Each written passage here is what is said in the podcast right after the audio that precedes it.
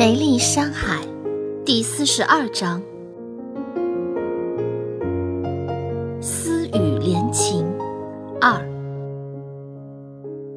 有些糟糕的事情，换个角度来看，或许也可以是种完美。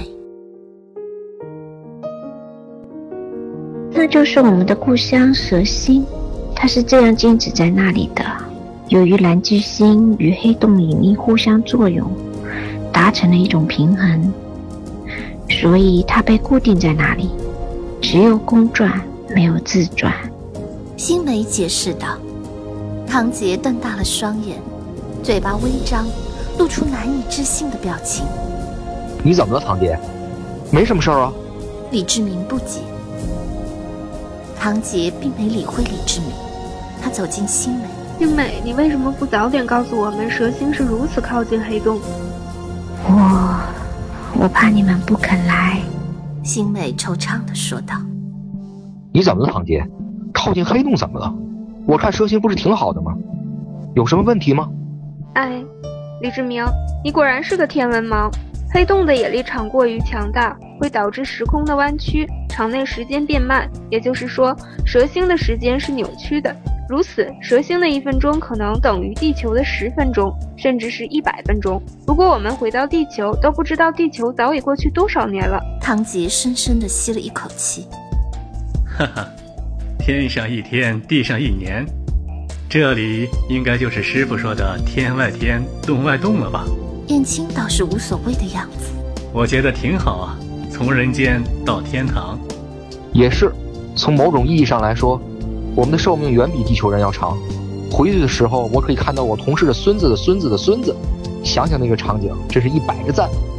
李志明大笑起来，唐杰则盯着屏幕上的蓝巨星，若有所思。英美，我们到底睡了多久？四十年而已。有些糟糕的事情，换个角度来看，或许它可以是种完美。什么？四十年？你是说我现在已经七十多岁了？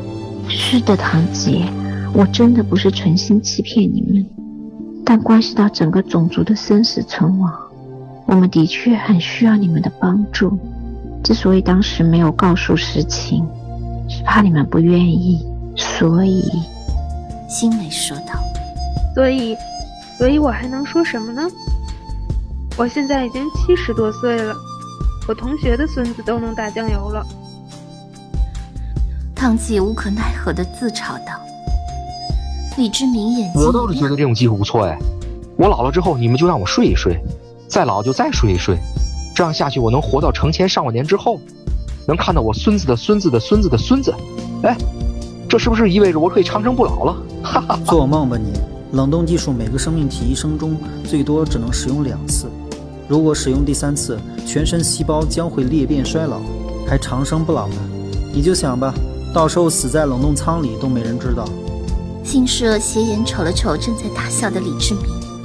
好吧，既然来了，情况如此，一切已成既定事实，我也没什么好说的了。青美，说说看吧，我们该怎么帮你们？唐吉问道。姐，我们现在实行外太空，圣主的欢迎信息已经传过来了。立刻请求登录吗。星星请示道：“好的，请求登录。”星美说完，看向堂姐：“具体的，我们下去再说吧。”堂姐抬头，看见屏幕出现了一颗蓝色行星，它一半明亮，透着蓝光，另一半则是完全的黑暗。堂姐明白，由于黑洞和蓝巨星的固定作用，这个行星的一半。会永远处于黑暗之中。黑暗半球的不远处，有个巨大的半圆形环状物体，外层黑色，内层七彩，并闪闪的发着光，像无数只眼睛望向无边的黑夜。咦，这是什么？李志明指着半圆环，好奇的问道。星星转了转眼睛，斜斜的看了一眼李志明，调皮的说道。我如果说是钻石，你会不会打死我？切，开什么玩笑？你怎么不说你拉出来的大便都是黄金呢？真能吹，还钻石呢？王婆卖瓜，自卖自夸。李志明一脸不屑，星美、心情心力都在笑。你，你们笑什么？这有什么好笑的？李志明完全摸不着头脑。星蛇将半圆环放大，指着一块巨大的石头，呆子，说完便启动了光传送，将那块石头传送到飞船上，正立在李志明跟前。李志明上上下下、仔仔细细地把这石头看了个遍。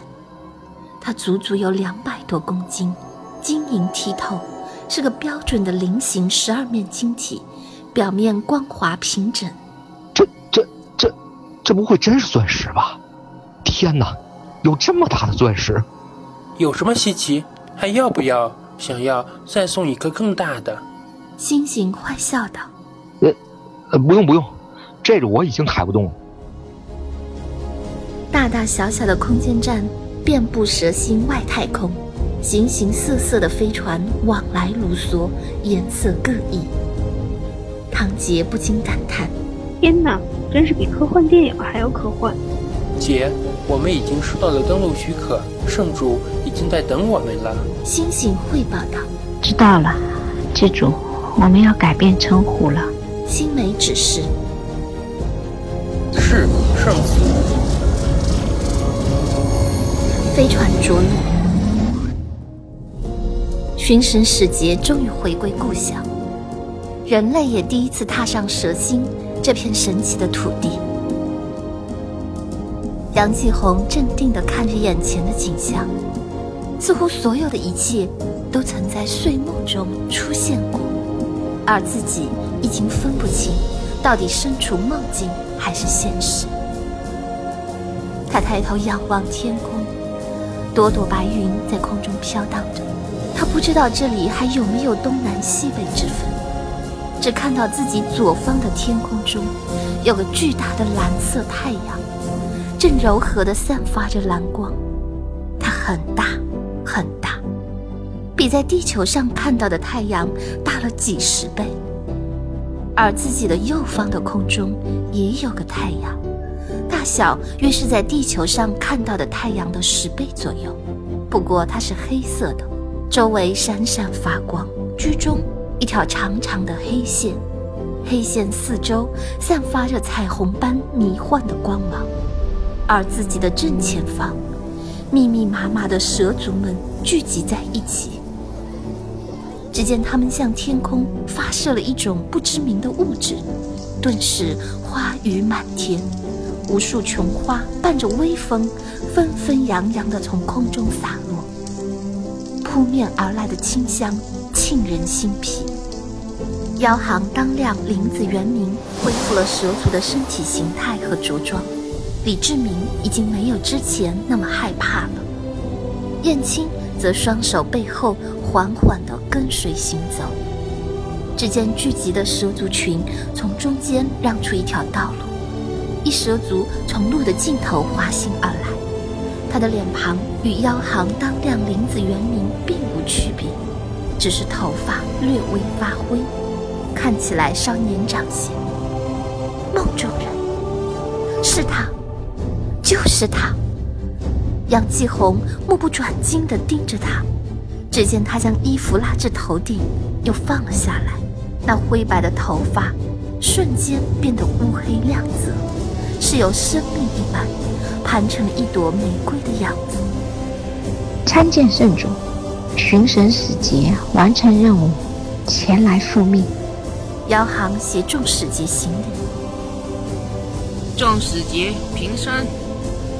温成微笑道：“谢圣主。”圣主。谢圣主。这几位就是你们口中所说的人类吧？一直有所耳闻，却不曾一见。文成细细打量着杨继红一行人等，还真是很像我们，眼睛、鼻子、眉毛。是啊，圣主，我们把圣徒也带回来了，稍后可以向众蛇族展示。现在已经可以确定，人类就是我们的同胞，而我们的造物主是上古龙族的海。嗯。太好了，文成点点头。你们离开了这几个月，我无时无刻不在担心，林月，给各位使节和同胞人类做例行检查。是圣主。林月领命。文成注意到，从见到开始，杨继红就一直盯着自己看。他认真打量起面前这位慈祥的老妇人，感觉自己心跳加快，不自然地将目光移开了。文成心道：“这是怎么回事？为什么我看到这个人类会有如此反应？”而此时的妖行有些紧张，他心虚地想到：“如果神主发现我怀孕了，而这孩子又不是蛇族，那该怎么办？”城主会不会依照蛇族法律处死我的孩子？不，一定不能。姚航灵机一动，用手摸着肚子。圣主，我肚子疼，不太舒服，我能否先行告退休息？怎么会这个时候肚子疼呢？真有你的！